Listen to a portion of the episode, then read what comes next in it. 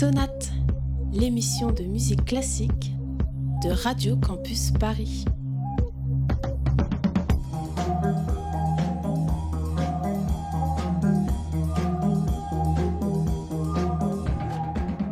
Bonjour à toutes et à tous et bienvenue dans Sonate, l'émission de musique classique de Radio Campus Paris. Un dimanche sur deux, à la toute fin du week-end à 19h, c'est à ce moment précis que part le train de Sonate qui n'a jamais connu de retard. Bonjour Manon. Bonjour Baptiste. Et bonjour Lisa qui est euh, avec nous encore une fois à la technique. Bonjour. Merci à vous qui prenez aussi le temps de nous faire vos retours. Merci pour vos suggestions et vos conseils qui nous font grandir. N'hésitez pas à nous joindre à nous sur notre compte Twitter Sonate RCP et sur notre page Facebook Sonate. Enfin, c'est une nouveauté, vous pouvez désormais nous retrouver sur Deezer, rubrique podcast, en plus d'iTunes et du site radiocampusparis.org. Mais trêve de bavardage, embarquement immédiat pour notre neuvième émission. Sonate, deux dimanches par mois à 19h sur Radio Campus Paris. Les premières difficultés dues à la neige se faisaient sentir. Alain Juppé s'est fâché tout rouge. Bon, son TGV a eu du retard, de quoi tout de même lui faire écrire sur le réseau social 5 cm de neige, Bordeaux-Paris, 4 heures, bravo la SNCF. Ce matin. Une vieille dame de 80 ans, elle est née le 1er janvier 1938, une vieille dame qui serait parfaitement heureuse si elle n'était pas forcée de faire circuler des trains.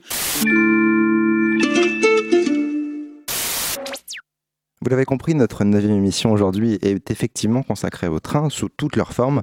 C'est pour ça que nous irons à la rencontre à la fois euh, dans notre émission avec la musique de tous les trains qui voyagent entre les pays, entre les villes, mais également à la rencontre un peu plus tard de l'orchestre de la RATP avec son harmonie que nous vous proposerons donc de découvrir.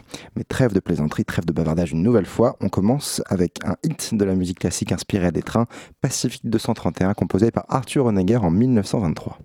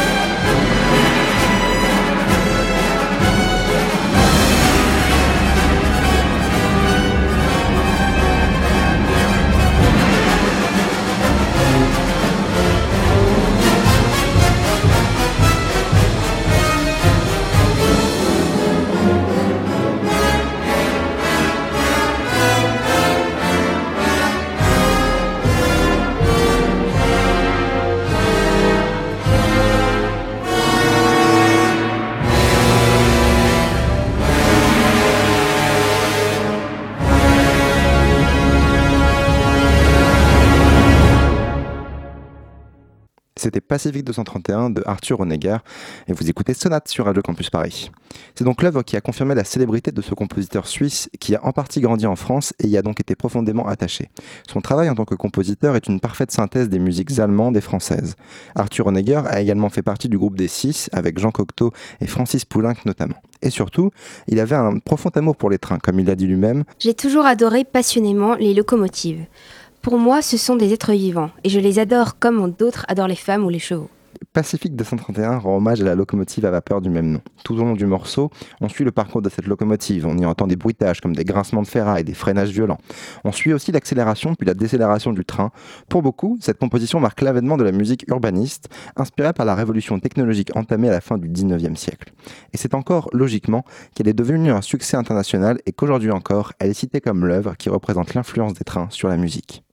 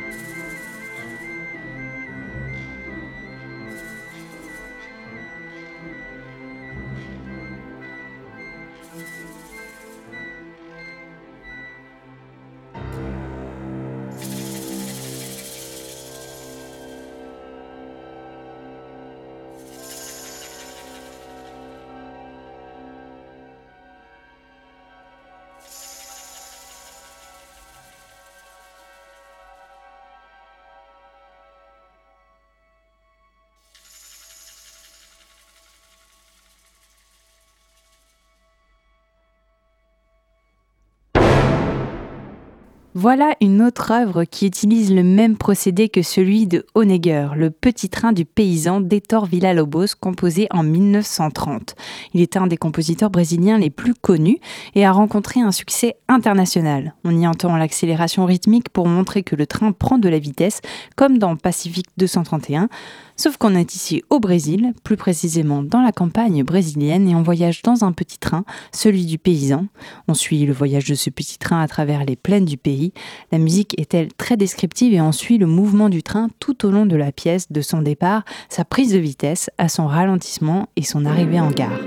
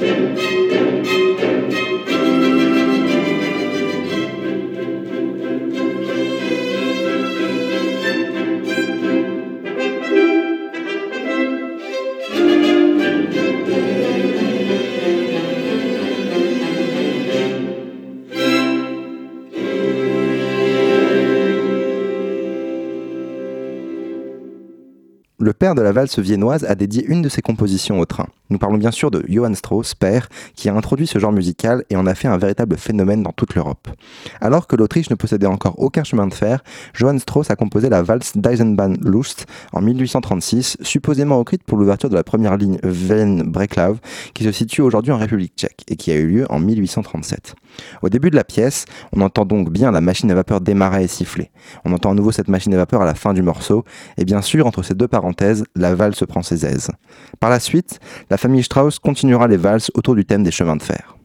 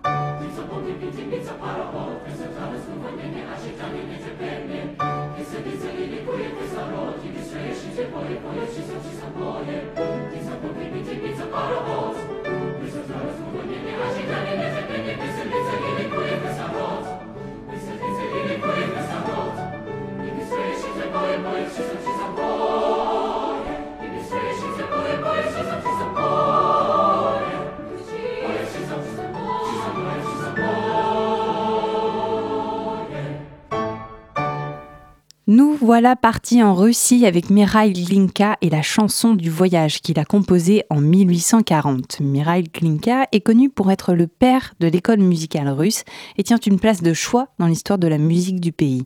Il a connu notamment Alexandre Pouchkine, qui fut son grand ami, et surtout il a cherché à créer un style musical russe à part entière en s'inspirant des traditions de son pays.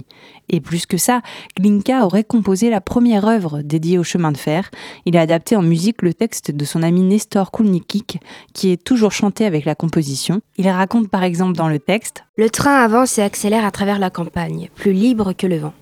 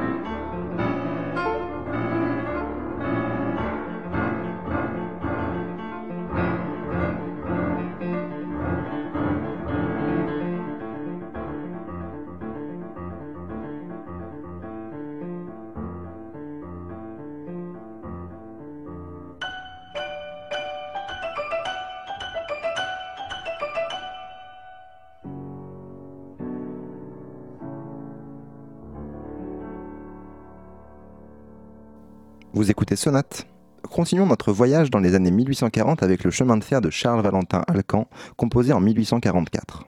Sans doute vous avez aussi été étonné que nous par l'extrême rapidité de cette, pièce qui est une simple étude, vraiment très difficile à jouer.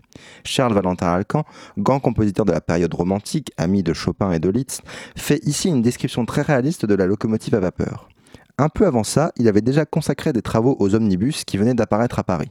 Et en 1844, il décide de mettre le projecteur sur les trains en écrivant une œuvre reconnue impossible à jouer parfaitement tant son tempo est rapide. À l'époque, pourtant, les trains ne roulaient pas aussi vite que ce que veut nous montrer Alcan. Peut-être a-t-il voulu décrire la sensation de vitesse qu'il éprouvait, lui, dans un train. Dans tous les cas, il a inscrit dans cette œuvre la complexité qui caractérise son travail.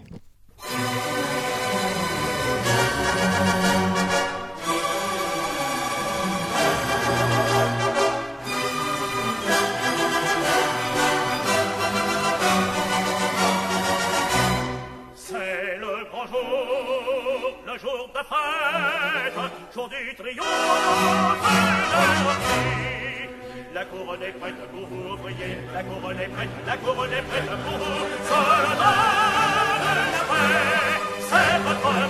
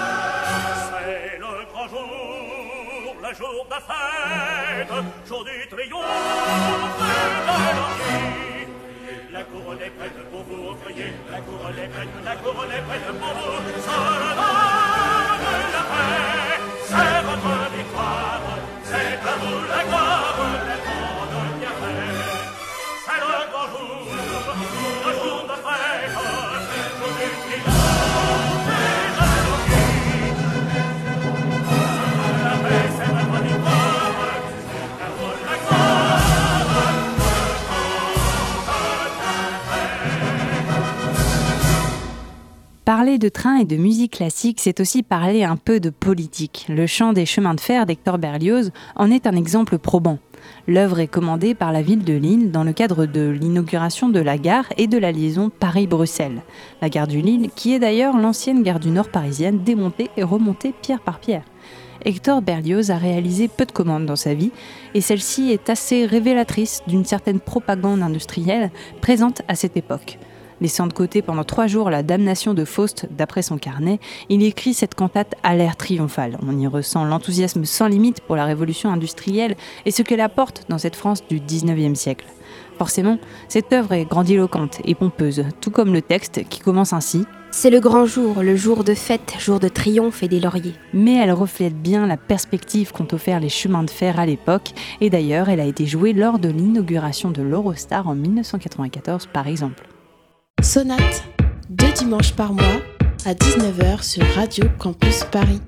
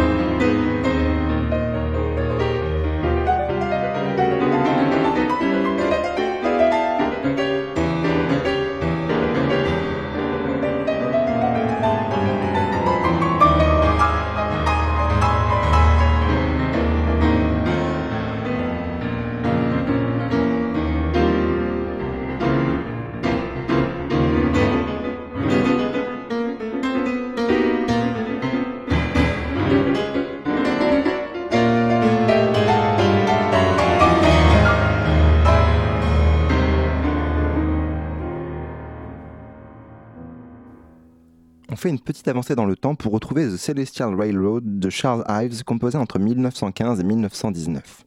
Pour situer ce musicien, sachez tout d'abord que Charles Ives est américain. Il est aujourd'hui reconnu comme un élément majeur de la musique moderne américaine et beaucoup le reconnaissent comme l'instigateur des nouvelles techniques musicales du XXe siècle. The Celestial Railroad s'inspire de la nouvelle fantastique de Nathaniel Hawthorne. L'histoire raconte le parcours d'un homme qui s'endort et rêve qu'il est dans un train fantastique en direction de Celestial City. Mais son voyage va se transformer en cauchemar, et la musique de Ives retranscrit parfaitement ce rêve, ses péripéties et son univers fantastique. L'influence moderniste du XXe siècle y est aussi présente, puisque la pièce est plus atonale et plus arythmique parfois que beaucoup de ce qui se faisait auparavant. Dans le même temps, on suit parfois l'histoire du personnage de la nouvelle.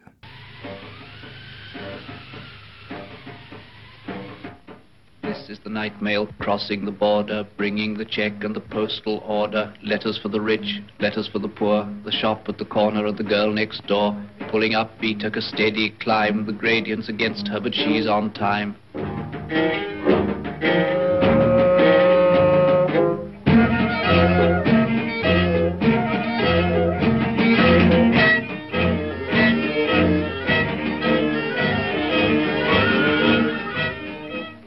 Cotton grass and moorland boulder, shoveling white steam over her shoulder, snorting noisily as she passes, silent miles of wind-bent grasses. Birds turn their heads as she approaches, stare from the bushes at her blank-faced coaches. Sheepdogs cannot turn her course, they slumber on with paws across. In the farm she passes, no one wakes, but a jug in a bedroom gently shakes.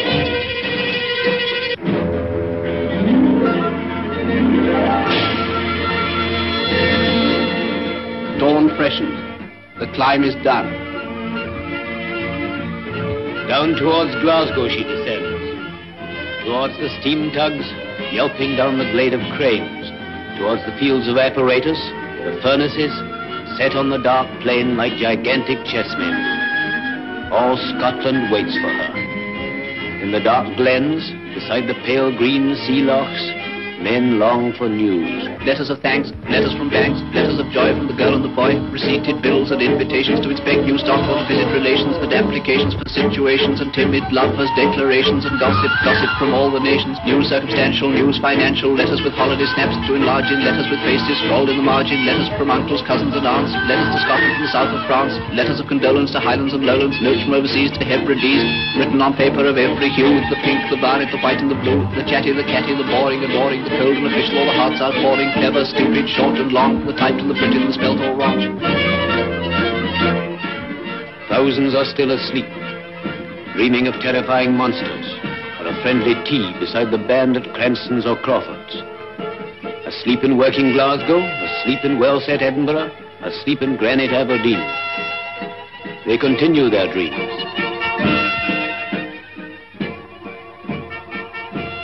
But shall wake soon long for letters, and none will hear the postman's knock without a quickening of the heart. Who can bear to feel himself forgotten? C'était un extrait du morceau Night Mail de Benjamin Britten, écrit et composé en 1936. Benjamin Britten et le, et poète W.H. Auden ont reçu une commande pour la réalisation d'un documentaire sur le Night Mail, le transport par train du courrier.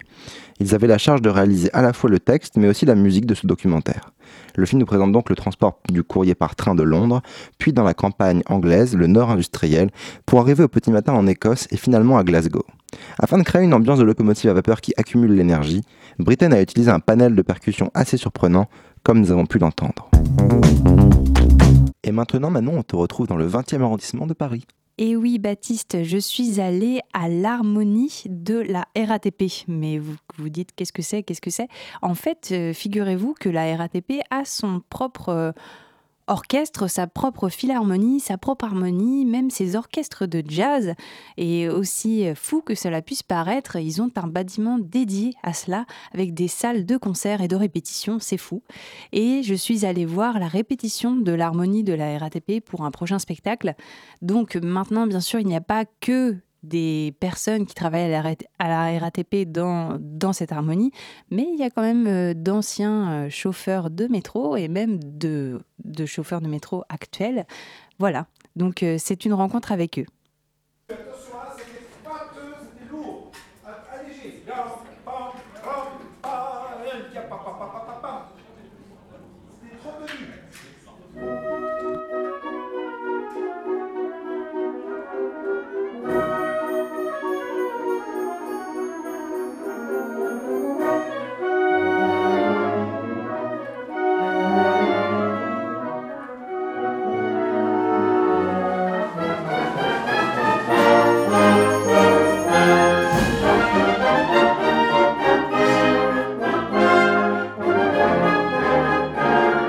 Yvon Frito, hein, je, je suis à l'orchestre depuis euh, 1967.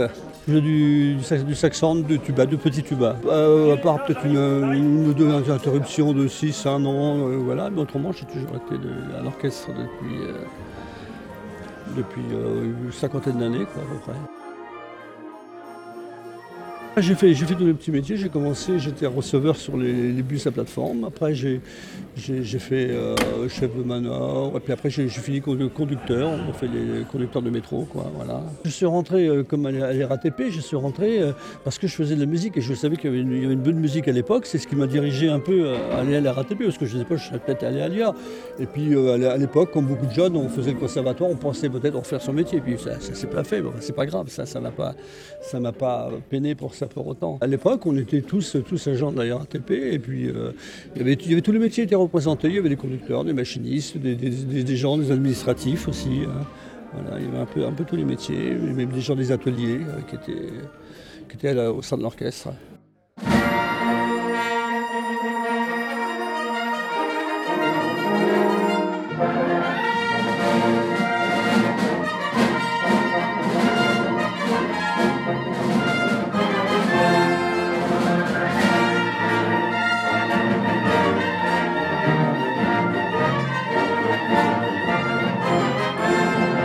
Qu'est-ce qui a changé Au début, j'étais le plus jeune, maintenant je suis plus vieux.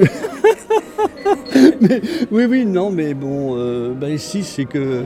euh, y a- les, programmes ont changé surtout, parce qu'à l'époque, à l'époque, on jouait des, transcriptions classiques, hein, beaucoup. hein, c'était, la, mode, tous, les- tous les orchestres, même les orchestres euh, militaires, ils jouaient ça. C'était des transcriptions classiques qui étaient transcrites pour harmonie, tandis que maintenant, on joue des choses qui sont écrites vraiment pour, pour, l'harmonie, quoi.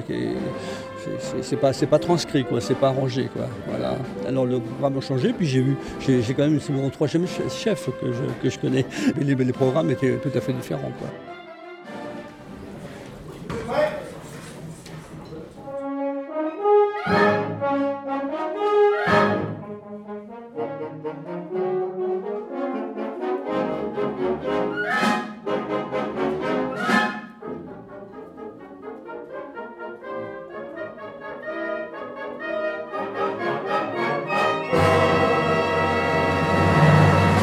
Il y a, les répétitions, hein, et puis c'est surtout le travail personnel tous les jours. On est obligé, autrement on peut pas, on peut pas euh, être performant dans l'orchestre, hein, c'est pas possible. Maintenant c'est difficile parce que bon, plus on vieillit, plus il faut quand même, euh, faut travailler pratiquement tous les jours pour pouvoir euh, être à la hauteur, quoi. Voilà, c'est ça. Parce que bon, il y a des gens qui, jouent bien maintenant. Des gens, parce que c'est pareil, le niveau musical évolué depuis, euh, depuis 40-50 ans. C'est la même chose. Les gens qui sortent du conservatoire sont, beaucoup plus performants maintenant qu'on l'était il y a 50 ans. Je trouve a, ça manque de jeunes, justement. Quand on fait, je sais pas, euh, trois, deux ou trois grands concerts dans l'année, et puis euh, des, déplacements en province, et puis des, concerts dans le métro, ça arrive aussi. Au RER, par exemple, on a fait comme l'année dernière, on a fait, on fait, on a, je sais pas, une dizaine, un peu plus, une dizaine de services, qu'on a dans, dans l'année, voilà.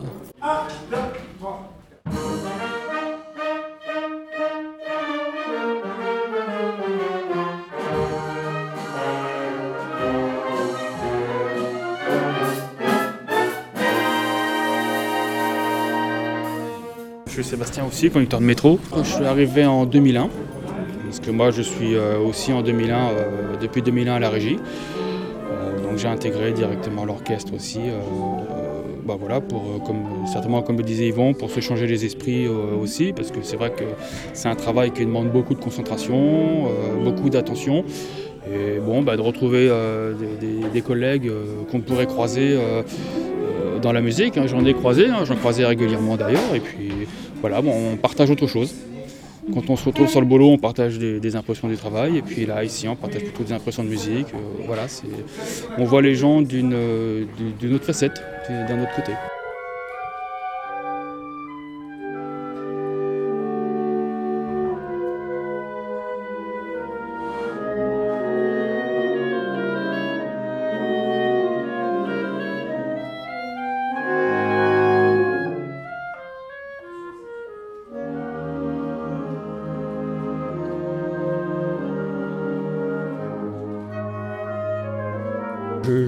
Quand je travaillais, parce que maintenant je suis à la retraite évidemment, quand je travaillais, ben, j'avais toujours cette, pensée euh, agréable de, que j'allais faire de la musique un peu, dans, un peu plus tard.